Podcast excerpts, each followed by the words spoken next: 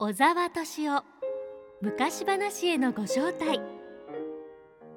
西本美恵子です全国各地で昔話大学を主催する昔話や伝説の研究者小沢敏夫先生をお迎えして素敵な昔話の世界へとリスナーの皆さんをご招待します今週も小沢先生とは回線をつないでお話を伺います小沢先生よろしくお願いいたしますどうぞよろしく。さて先週は今年6月に逝去された語り手藤井泉さんを偲び藤井さんが昔話の語りについて語ってくれた過去のインタビューをご紹介しましたうん。よかったね。やっぱり非常にいい語りだし、それから最後のね、語りについてのいろんなアドバイスも良かったですね。うんそうですね、うん藤井さんは番組に23回も出演してくださいましたが毎回とても大切なことを教えてくださいましたよねそうですね。23回でした。そうなんですああ、すごいね。よかいね。うん、よかったね。うん。それでは小沢先生今日はどのようなお話を聞かせてくださるのでしょうか今日からね、久しぶりにグルム兄弟およびグルム動画のことをね、何回か続けて聞いていただこうと思ってるんですよ。はい日本ではグリムって言ったらもうグリム童話で知られてるけどね、はい実は彼はドイツではグリム童話だけじゃなくて民族学あるいはドイツ語学それからドイツ語辞典の著者であるということでねそういう意味で有名な方なんですけどねそのあたりグリムの兄弟の全体像を聞いていただこうと思ってます、はいうん、まず最初にねグリム兄弟っていうふうに言われてるんですけどお兄さんはヤーコブ・グリムっていうのねそれから弟はビルヘルム・グリムって言ってね年子なんですこれはいでご両親はドイツのねヘッセン国その頃はヘッセン王国だったのかなのお役人でしてねおーそれでフランクフルトの近くのハーナオっていうところでグリム兄弟生まれたんですよはいだけど5歳ぐらいの時にお父さんがシュタイナオという彼の生まれ故郷に赴任してね引っ越したんですねだからグリム兄弟にとってはヤコブにして5歳ですから弟たちにしてみれば小さい時からシュタイナオで暮らしていたということでね彼らの記憶はほとんどシュタイナオにあるんですシュタイナオってのは小さい村でねはい僕も何度も行ってるんですけども本当に小さい村でその村のねお父さんは裁判官だったんですねおー裁判官だったんですよ。で地方裁判所の裁判官ですから村ではもうとても偉い人なわけよね。へえ、だけどお人柄がいいらしくてね村人たちからとても愛されていたみたいでね。でその家族ですからグリム兄弟も村人たちからとても温かい目で見られていた、うんそういう家庭です。へえ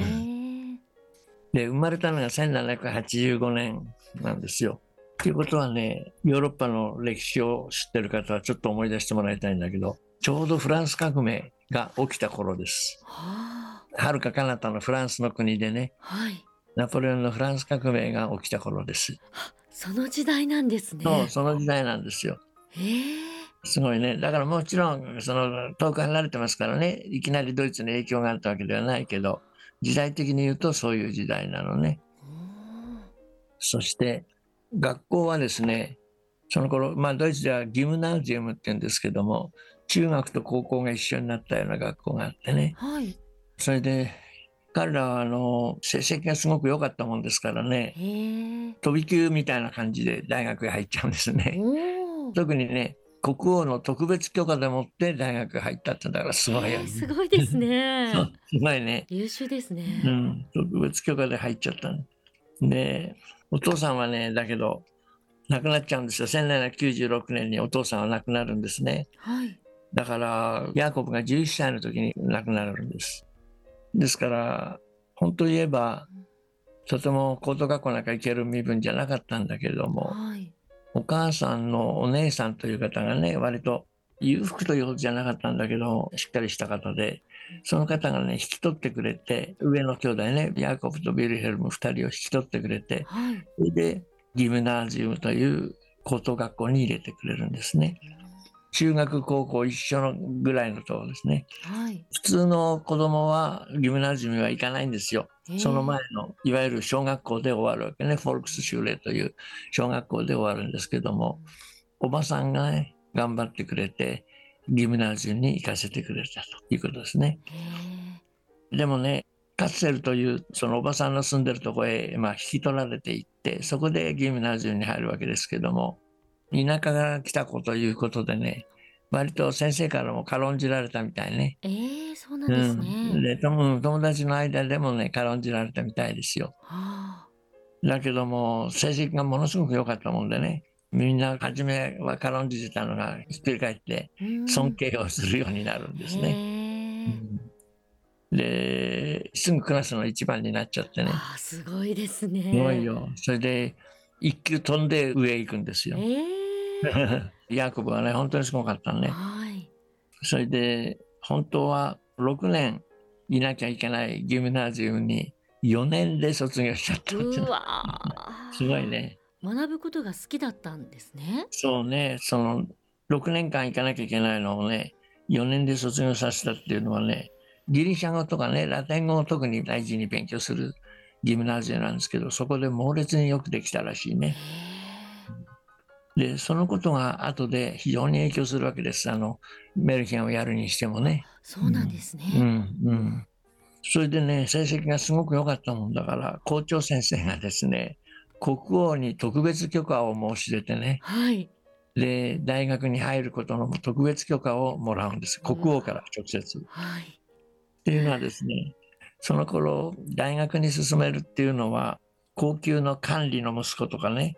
高級軍人の息子とかねうんそれから高額納税者の息子に限られていたんだそうです。へえ。すごいね。もう選ばれた人だそれなのけ。うん、それをヤーコブはね、もうお父さん亡くなってるでしょ。ね、お父さん管理ではあったんだけど亡くなってたわけですよ。はい。それなのに大学には入れてもらった。これは国王の推薦があったからね。うわー。す偉いですねごいですねうんそれで弟のビルヘルムも1年後に同じように国王の特別推薦で大学に入るということですね。へえ、兄弟揃って。兄弟揃ってすごいね。はい。それでね大学に入るっつってもですね1802年なんですけども住んでるカッセルから約100キロ離れたマールブルクというところの大学に入るんですね。でそのマールブルク大学の法学部に入るんです。はい。法学部なんですよ。へえ。というのはねお父さん自身がその大学の法学部の出身だった。はい。うん、だから彼らにしてみればお父さんの後を継いでいくという感じだったんでしょうね。へえ。うんお父さん亡くなってたけどねとても愛してたみたいだからうねん尊敬してたみたいでお父さんを継いで法学部に入ったということですね。それでそれはヤコブが後で自叙伝で書いてるところではですねはい。父親がその大学の法学部出身だったからという理由ともう一つは法学部に入ることが当時は一番早く収入を得られる道だったんですってあー法学部出身ということがね。はい。っていうことは管理になるってことですよ法学部ですね管理になるそれが一番出世の早道だったからそうしたんだということになるんですねはい。それがはっきり書いてますそれはへえ。ところがねカッツェルっていうところに住んでたわけだけどマールブルクまでまあ100キロぐらい離れてるんですがはい。カッツェルに住んでる時はですね高等学校に行ってる時には2人で1つの部屋で住んでねそして机も1つでね向こうとこっちで向かい合って勉強したって言うんですよ。ああ、そうなんですね。そうベッドも一つでねうーん。二人で互い違いに寝たっていうんだよへえ。だから貧しいからそうなんだけうどんそれは同時に二人がうんと親しい兄弟だったっていうのね、そうですね。うん、ところがお兄ちゃんが1年先にマールブルクの大学行っちゃったでしょはい。なもんだからね両方とも寂しくて寂しくてしょうがなかったみたいでね、手紙がたくさん残ったんですよ、はでい。生まれて初めて別居したわけよねはい。だからねもう手紙のやり取りしてるんですよええで。それが全部残ってるんだけどねあ、残ってるんですまあねね。読むと涙ぐましいというか笑っちゃうというかねはい。わらばんしみたいな紙にね小さい字でべっしり書いてあるわけねはあ。でね弟の方ビリヘルムがですね「君が行ってしまって初めて僕が君といかに親しかった近かったかということをね思い知らされている」なんて書いたんだよえね、え。もうラブレターですよそうですねね。 なんだラブレターすごいよ熱烈な手紙の往復があるんだよへえ。面白いよね読んで笑っちゃ悪いけどもラブレターみたいね本当にね、もう先生実際に読まれたんですかその、うん、それはもうちゃんと本になってますからね今、そうなんですね、うんうん、大事な本になってますへえで自叙伝の中にもいろいろ書いてあるしねうーん自叙伝の中でですね例えばねヤーコブがこう書いたんですよビリヘルムとの別れは私にとって非常につらかった私とビリヘルムとは常に一つの部屋に住み同じベッドで寝ていたのだからけれども愛する母にとっては私の勉強が早く終わって望み通りの地位について彼女の心配を少しでも減らしその大きな愛に少しでも報いることが大事だったのだって書いてるのね。へえすごいだからお母さんを愛しててねうんお母さんを早く楽にしてあげたいっていう気持ちがとっても強いんだよね。いやー嬉しいですね、それはそうよ涙ぐましいんでお父さん亡くなってるからさ、うーんそれがとっても強かったんだろうね。家族の結束力がすごくあったんですねそうすごく強かったみたいよ。それで1年後に弟のビルヘルムも国王の特別な許可でマールブク大学に入ってくれる。素晴らしいすご いよね。二人ともさ、マールブク大学の法学部に入るんだからね。そうですね、うん、すごいよ。それで、マールブク大学に入ってもですね、やっぱり一つの部屋で、ベッドは一つとは書いてないんですけどね、はい一つの部屋で暮らしていた。うわあで、机でね、向かい合って勉強してた。だから辞書も一つだったと。へえ文房具も全部共同で使ったと書いてあるんですね。うーんでそういうその2人の生活がですね兄弟をますます強く結びつけていくわけねへだから本当にね2人の兄弟はグリム兄弟って言われますけどえねはい著作もね初期の著作は全部ねヤーコブとビリヘルム・グリムっていう著者名がねはい一人一人じゃないんですよヤコブ・アンドゥ・ビリヘルム・グリムって2人の名前で書いてあるんです本が。えー、もう二人で一つだったそんうですね完全にそう2人で1つうん完全に2人で1つへえだからグリム兄弟著なんですよ全部ね。うんあるいはグリム兄弟ちょって書いてあるのもあるし、ヤーコブ、ビルヘルム、グリムちょって書いてあるのね。要するにいつも2人なのね。へえ若い頃の著作は全部そうですよ。うんだからグリムのあのメルヘンね、僕らがやってるグリム童話もですね、はいグリム兄弟によって集められたドイツのメルヘンっていうことなんですね。はいやっぱりグリム兄弟なんです。うんうんそしてドイツではですね、グリムって言ったらドイツ語辞典の著者で有名なんですよ。視点グリム童話の著者というよりもねドイツ語辞典の著者として有名なんですね。はいそのドイツ語辞典っていうのはですね若い時に2人でやりだしてそれで一生やってるんですね。そうなんですね、うん、それで亡くなられるまで完了しなかったのね。ええで後継いで後継いで後継者が後を継いでですね、はい120年ぐらいかけて完了したんです。すごいす長ごいいよ。期間かかったんですね。すごいですよ。ドイツ語辞典を作るのに120年ぐらいかかってますよ。ええだって出来上がったのは1960何年ですからね。はすごいよ。うん、ええでもそれも2人の名前なんです。うんヤーコブ・ウント・ビルヘルム・グリムって書いてある。ウントって英語のアンドだけどね。へえヤーコブ・ウント・ビルヘルム・グリムって書いてありますよ。僕もその辞典持ってますけどね。うんはあだから本当にね、グリム兄弟って言われますけど、本当にグリム兄弟で1人、グリム兄弟で一緒の仕事をしたということですね。そうですね。それでね、その大学に入るんですけどもね、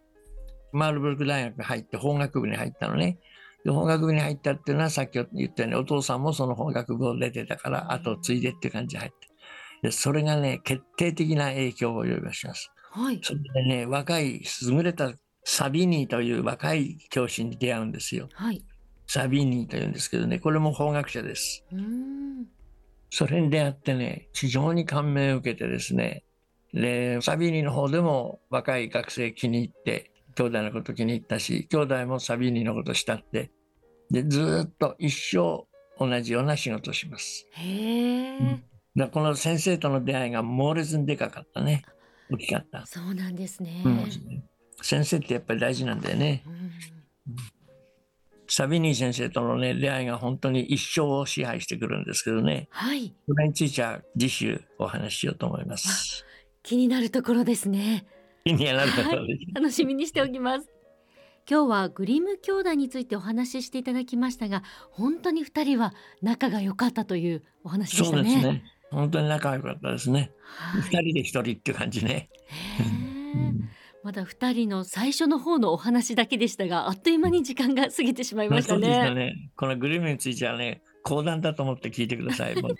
でははい小沢先生いろんなエピソードがあるから。はい来週はどのようなお話になりますか、そのサビニー先生を中心にして今度はマルブルク大学でのね勉強の話になっていきます。わあ楽しみにしていますはい、それでは小沢先生ありがとうございました、はい、どうもありがとう。